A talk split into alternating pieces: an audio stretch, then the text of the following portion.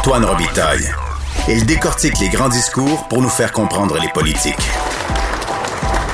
Là-haut sur la colline. Est-il possible de limiter, voire d'empêcher les féminicides?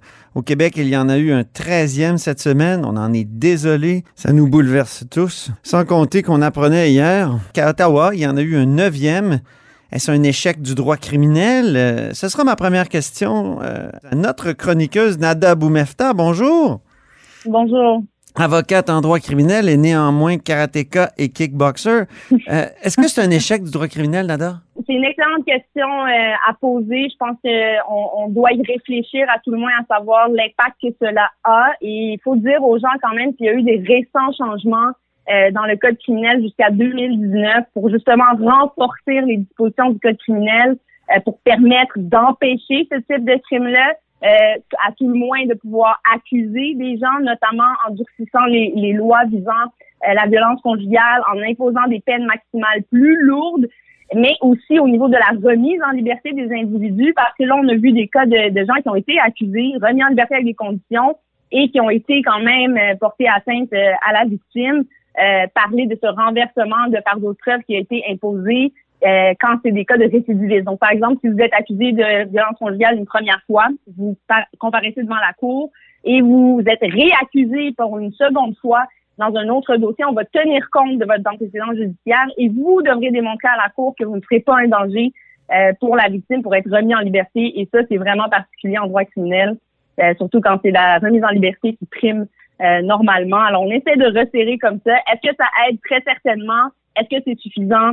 C'est ce qu'on va voir au cours euh, de mhm. l'application de ces nouvelles mesures euh, dans les prochaines années. Dans le cas de Québec, il y avait eu l'article 810 qui avait été invoqué. 810, donc, du Code criminel, engagement de ne pas troubler l'ordre public, promesse écrite aussi devant un juge.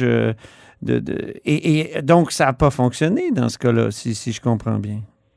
Alors, juste pour expliquer rapidement qu'est-ce que c'est qu'un 810 au, grand public, il s'agit d'un article du Code criminel 810 euh, mmh. qui peut trouver application lorsque la personne, l'accusée, admet euh, que le plaignant ou la plaignante avait des raisons de craindre pour sa sécurité et ça permet euh, au juge d'ordonner l'imposition de conditions qui peuvent durer pendant 12 mois, dont de ne pas trouver la paix avant le bon conduite, mais aussi, par exemple, respecter un rayon, de ne pas s'approcher de la, de la personne, de ne pas communiquer avec la personne, de ne pas être à son lieu de travail, d'école euh, et de résidence. Euh, donc, ce type de, de conditions-là pour assurer la sécurité de la victime, mais on retire, la, personne est acquittée euh, des accusations qui sont portées contre elle, mais on maintient l'existence de conditions criminelles malgré le fait qu'il n'y ait plus d'accusation pour protéger la victime. Maintenant, est-ce que je, comprends pas, Nada, je, je comprends pas. C'est un 810, c'est utilisé quand il y a dépôt d'accusation après? Effectivement, oui. C'est après les accusations. Par exemple, la plaignante aurait été portée plainte pour vous donner une espèce d'historique euh, euh, de temps d'un dossier. Si la plaignante va voir la police, la police, avec la déclaration de la plaignante, décide de mener le dossier au DPCP et il décide de porter plainte, donc accusation contre un individu ou criminel. Mhm. Les accusations peuvent varier de menaces de mort jusqu'à, et malheureusement, le vu meurtre euh, de, de plaignante. Alors, euh, et une fois que c'est amené devant la cour, un dossier peut se trouver à évoluer de différentes façons. Parfois, le temps euh, fait beaucoup les choses et on peut en venir à la résolution d'un dossier via le l'article 810 qui acquitte l'individu de ses accusations, mais maintient les positions de conditions pendant encore une durée d'un an pour assurer une certaine sécurité euh, de la victime qui a porté plainte au début. C'est assez paradoxal, ça, parce que on reconnaît que la plaignante, euh, en l'occurrence la plaignante, a raison d'avoir peur, mais c'est la personne n'est pas l'accusé lui est pas reconnu coupable. pour la présomption d'innocence, c'est un peu complexe, non? C'est un peu euh, contradictoire. En fait, les admissions sont différentes. Par exemple, si on est dans un dossier où prenons l'exemple de la menace de mort où je vous aurais menacé de mort dans des, circonstances de violence conjugale, donc à la maison, vous avez porté plainte euh, contre moi. Euh, la preuve pourrait être, par exemple, un enregistrement vidéo où euh, je vous menace, on m'entend menacer, ou la preuve, elle existe, par exemple, c'est un vidéotape, mais finalement, la victime décide de ne pas porter plainte, décide de ne pas mener à terme, de ne pas venir témoigner pour donner les circonstances de, ces enregistrements-là, par exemple, etc. Et désire, par contre, ne plus avoir de contact avec ces personnes-là, ne cherchait pas une certaine culpabilité dans le dossier, par exemple, on peut voir l'application du 810 où il y a admission, non pas d'avoir proféré des menaces dans les circonstances, mais euh, que la personne aurait pu craindre pour sa sécurité euh, jusqu'à ce jour. Et de là, l'application des positions de, de conditions. C'est-à-dire que quand on impose des conditions à un individu, un, une personne, un citoyen ou une personne qui est sur le territoire canadien, la seule façon de pouvoir lui imposer ces conditions-là, par exemple un couvre-feu, c'est qu'elle soit accusée d'une accusation criminelle. Ah oui. C'est le processus. Mais le 810 acquitte la personne. Donc, il n'y a plus d'existence d'accusation criminelle, mais pour maintenir l'existence de conditions, il faut le faire via cet article-là et c'est là où le juge l'impose. Il faudrait plutôt le voir à l'inverse, c'est-à-dire comme mesure de protection dans le cas où un dossier ne, ne voit pas euh, de finalité comme une déclaration de culpabilité ou un plaidoyer de culpabilité de la part de l'individu sur des faits précis, mhm. donc d'accusation précise, mais dans l'ensemble euh, euh, peut admettre une certaine crainte pour mener à l'existence de conditions malgré le fait qu'il n'y ait plus d'accusation existante contre la personne. Dans le cas de Nathalie Piché à Limoilou, il y a eu un 810, si je ne m'abuse. Il y a eu un 810, effectivement, dans, dans ce dossier-là. Et, euh, c'est quoi le, rayon, euh, de, le rapprochement a, eu lieu quand même? Exactement, et c'est là où... Donc, il y a eu violation de la promesse, c'est ça? Exactement, il y a eu violation et euh, probablement qu'il en est et, ou en sera accusé d'avoir violé euh, cette condition-là et ce sera tenu compte euh, évidemment dans l'ensemble de la preuve, mais aussi de l'imposition de la sentence et des, des, infractions desquelles il sera accusé. Il faut comprendre que quand on a des conditions à respecter, si on ne les respecte pas, la conséquence, c'est d'être accusé au criminel de conditions. de conditions. Exactement, se retrouver à nouveau devant les tribunaux. Parfois, ça mène à la détention de l'individu. Malheureusement, ici, ça a mené au décès de la personne. Euh, clairement, n'a pas respecté son rayon et euh, a, quand même mené à des gestes qui sont totalement illégaux au sens du code mhm. criminel. Euh, et c'est là où on se questionne est-ce que la sécurité de ces plaignantes-là est suffisante? Est-ce que qu'est-ce qui pourrait faire en sorte qu'on, par exemple, on peut traquer ces individus-là? Là, on pense au bracelet, le fameux bracelet français, le bracelet anti-rapprochement. Exactement. Qu'est-ce qu'on attend pour, euh, pour euh, mettre ça euh, au, ben à la cheville de, de ces, de ces ordures, si tu me permets? Pardon. D'abord, il faut mentionner que moi, moi j'ai aucun jugement. Il faut savoir que oui, je sais, je sais. La, la présomption d'innocence, c'est que je me fais une défendresse de de, ça. Alors, pour les oui, mais il y en a tellement qu'à un moment donné, j'ai, moi, moi, j'ai pas les mêmes euh, obligations, Nada, donc je, me, je me laisse aller. Ça me fait du bien. Très bien. Mais sur le commentaire du bracelet électronique, euh, pour, pour y revenir ici au Québec, il faut savoir que euh, pour imposer le bracelet électronique, il faut que ça vienne souvent la suggestion de l'avocat de la défense, donc de l'accusé, parce que les frais qui sont en lien avec ça, c'est à l'accusé de les payer. Ce n'est pas à l'État de le faire et on le comprend. Euh, je pense pas qu'en tant que, payeur de taxes, on, veut payer pour ce type de procès-là, mais ça peut être un débat qu'on peut tenir si on veut s'assurer, par exemple, de la sécurité des victimes à questionner. Mais c'est aux frais en ce moment euh, des euh, accusés. La plupart n'ont pas les moyens de, se procurer ce type de service-là. Et souvent, on parle plus d'application. Euh, c'est pas pas une condition d'office que la cour va accepter pour vous permettre une remise en liberté. Il y a beaucoup de circonstances et d'autres facteurs dont la Cour doit tenir compte. C'est-à-dire que c'est pas un, excusez-moi l'anglicisme, mais un free ticket, c'est-à-dire une passe pour euh, éviter d'être détenu, d'avoir que d'avoir un bracelet électronique. Donc, est-ce que c'est l'ultime solution? Je ne sais pas.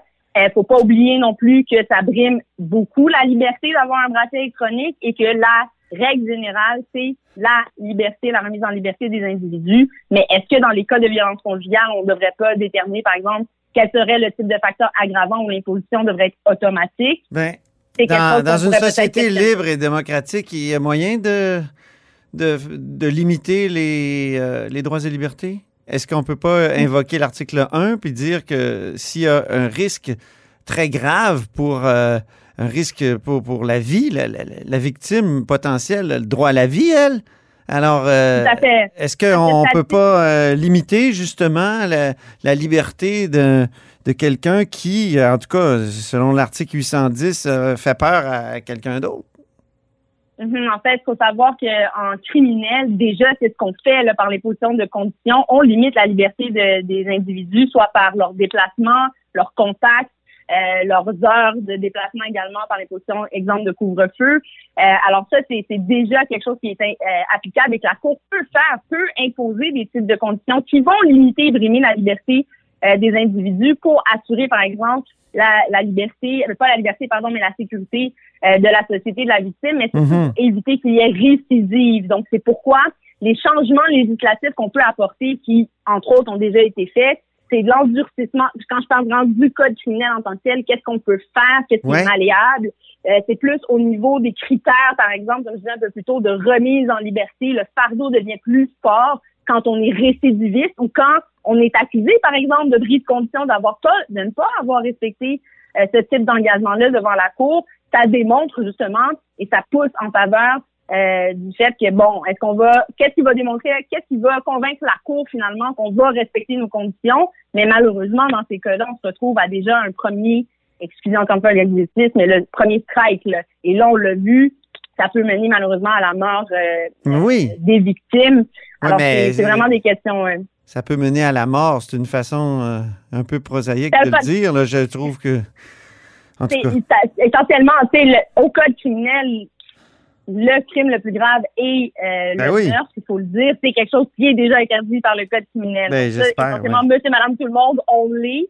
L'imposition de conditions, normalement, restreint encore plus la liberté euh, des individus, mais on le voit effectivement des, des tentatives de contact avec les victimes euh, Ça, via d'autres numéros de téléphone ou euh, autre chose, ou des gens qui vont rôder autour. Mais c'est là où on devrait se questionner peut-être sur l'encadrement des victimes, l'encadrement aussi euh, des gens qui sont euh, remis en liberté en ces circonstances-là. Qu'est-ce qu'il y en est? Qu'est-ce qui peut rassurer la société que ces gens-là vont les respecter? Et euh, est-ce que c'est suffisant de dire qu'on va être accusé de bris de conditions euh, quand on fait face à des accusations plus sérieuses? donc, si on résumait, qu'est-ce que vous feriez là, avec un, deux, trois. t- t- Qu'est-ce que vous feriez pour euh, améliorer la sécurité des, des victimes?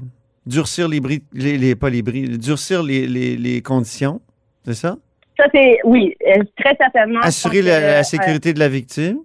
Définitivement un autre point que, sur lequel on devrait se concentrer. Je pense aussi euh, à encadrer un peu plus les, les victimes, leur donner accès à des ressources euh, rapides. Ouais. Euh, parfois, certaines vont en l'activité à déménager, changer d'adresse, euh, vont être retraçables. Souvent, on demande, en fait, c'est tout Mais le c'est temps terrible même, que ce soit les femmes vi- violentées qui aient souvent à quitter leur domicile, à changer d'adresse, alors que. Ben, en fait, c'est l'inverse. Euh, au contraire, M. Robitaille, quand les gens sont accusés au criminel de violence conjugale, c'est à l'accusé de quitter. Mais lorsque la personne, par exemple, veut partir euh, euh, en urgence ou quitter son domicile euh, pour fuir en raison de sa sécurité, c'est plus de- ces exemples-là que j'aimerais Mhm. donner. Là. Euh, mais ce n'est pas la victime, ce n'est pas à elle, euh, ce n'est pas elle qui est évincée euh, des lieux. Bien au contraire, ça fait même partie des conditions de l'accusé lorsqu'il est remis en liberté de Oui, mais devoir euh, j'écoutais la ministre. Nada, j'écoutais la ministre Guilbeault l'autre jour. Elle disait si vous sentez que vous n'êtes pas en sécurité, quittez, quittez votre domicile. Il y a des services pour vous. Je sais, c'est bien. Ben, je pense que c'est un appel qui est raisonnable. Mais en même temps, c'est encore une fois à la femme à faire la démarche. Puis l'homme, lui, euh, on, on- Ah, il y a du travail à faire très dé- définitivement. on s'inquiète pour ses droits à la liberté, là. Je veux dire, il, Ben, il est fait, dangereux. La mention que je pourrais amener à ce sujet-là, et c'est, c'est peut-être les solutions euh, en droit criminel qu'on pourrait amener. Euh, à mon avis, et comme avocate de la défense, euh, j'ai réfléchi très souvent dans mes dossiers lorsque j'ai des clients qui admettent les faits, par exemple, où euh, on a une reconnaissance des gestes qui sont reprochés, un travail psychologique ou un encadrement aussi de cet individu-là pour un cheminement personnel, un travail, euh, par exemple, le cheminement sur euh, travail sur la colère, euh, travail sur ses relations personnelles, travail aussi sur sa personnalité, problème toxicomanie s'il en a. Alors, pense que cet acte-là aussi, il faut pas l'oublier. C'est un travail qu'on fait en défense euh, avec nos clients, de s'asseoir avec eux, de voir quelle est la problématique et comment on peut résorber cette problématique-là. Mhm. Parce que que quelqu'un ait de la détention et ressorte par la suite, on peut se questionner aussi là-dessus. Qu'est-ce qui va nous assurer qu'il va pas recommencer en sortant? Mais là, je pense que c'est tout un travail de réhabilitation et sachez qu'il y a possibilité d'imposer, lorsqu'on impose certains types de sentences, euh, l'obligation de suivi probatoire, par exemple, avec des suivis avec des agents de probation,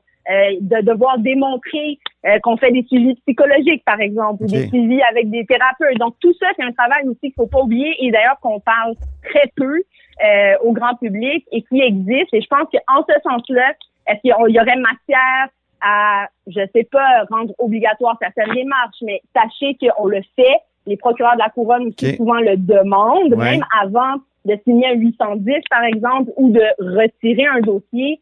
Ce sont des démarches qui sont euh, qui sont faites entre les dates de cours, des discussions entre les procureurs, hmm. et on incite beaucoup cet accusé-là, euh, peu importe son, son, son sexe, à faire le travail nécessaire euh, pour démontrer que ça n'arrivera plus et surtout qu'il s'encadre en tout cas ou qu'il se, se, dote des bons outils pour pas que ça arrive ni avec elle ni avec une autre non plus parce que c'est pas des individus qu'on peut garder détenus euh, pour le reste de leur vie.